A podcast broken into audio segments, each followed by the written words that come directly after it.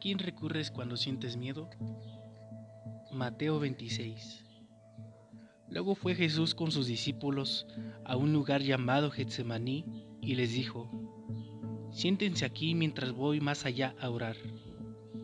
Se llevó a Pedro y a los hijos de Zebedeo y comenzó a sentirse triste y angustiado.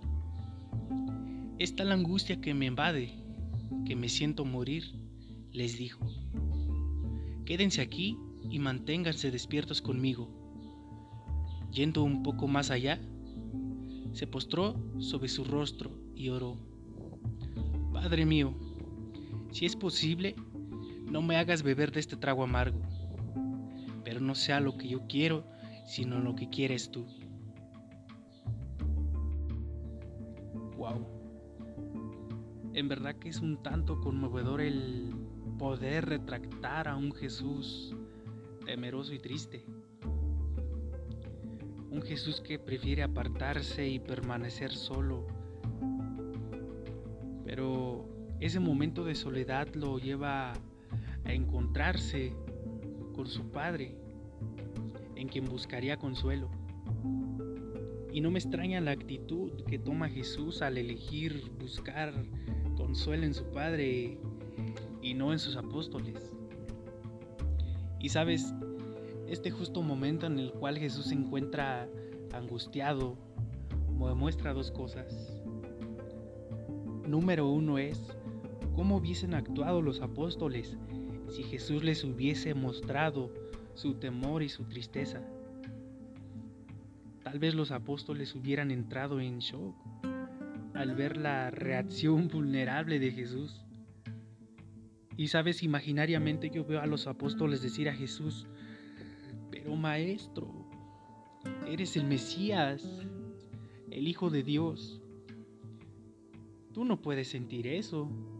Siempre tratas de animarnos. Tú eres superior a nosotros.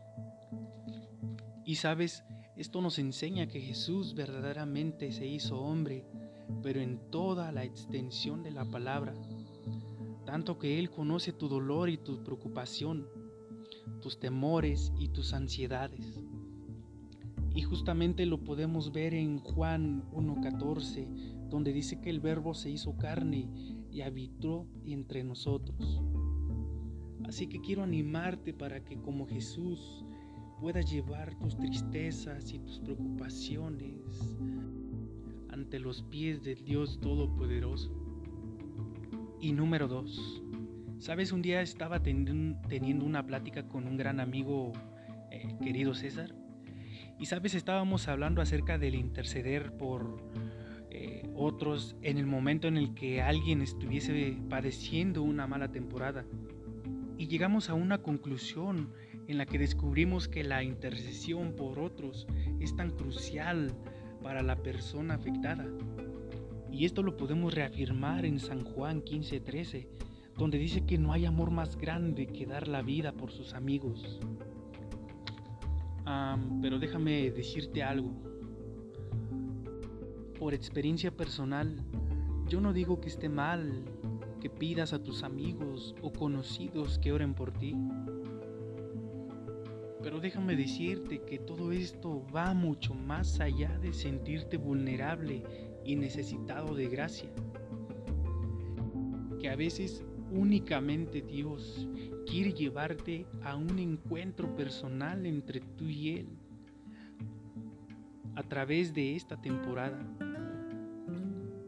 Él quiere sentarse a la mesa contigo y arreglar tus problemas cara a cara, frente a frente, de papá e hijo, tal como lo describe Mateo 11:28 Vengan a mí todos los que están cansados y agobiados, y yo los haré descansar. Y realmente eso fue lo que hizo Jesús. En ese momento de soledad buscó un tiempo de intimidad con su Padre, porque sabía que en su, que en su presencia hallaría un lugar seguro donde sus temores fueran disminuidos.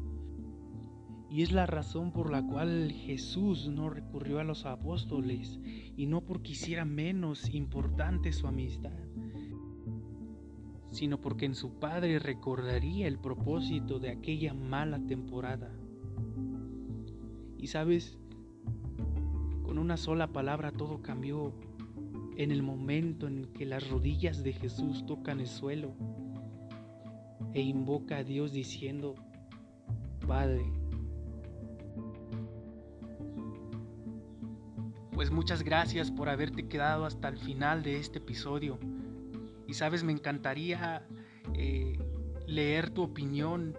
Así que en la descripción de este episodio te estaré dejando mis redes sociales para que puedas escribirme y con todo el gusto te estaré eh, respondiendo. Así que nos vemos hasta la próxima y chao.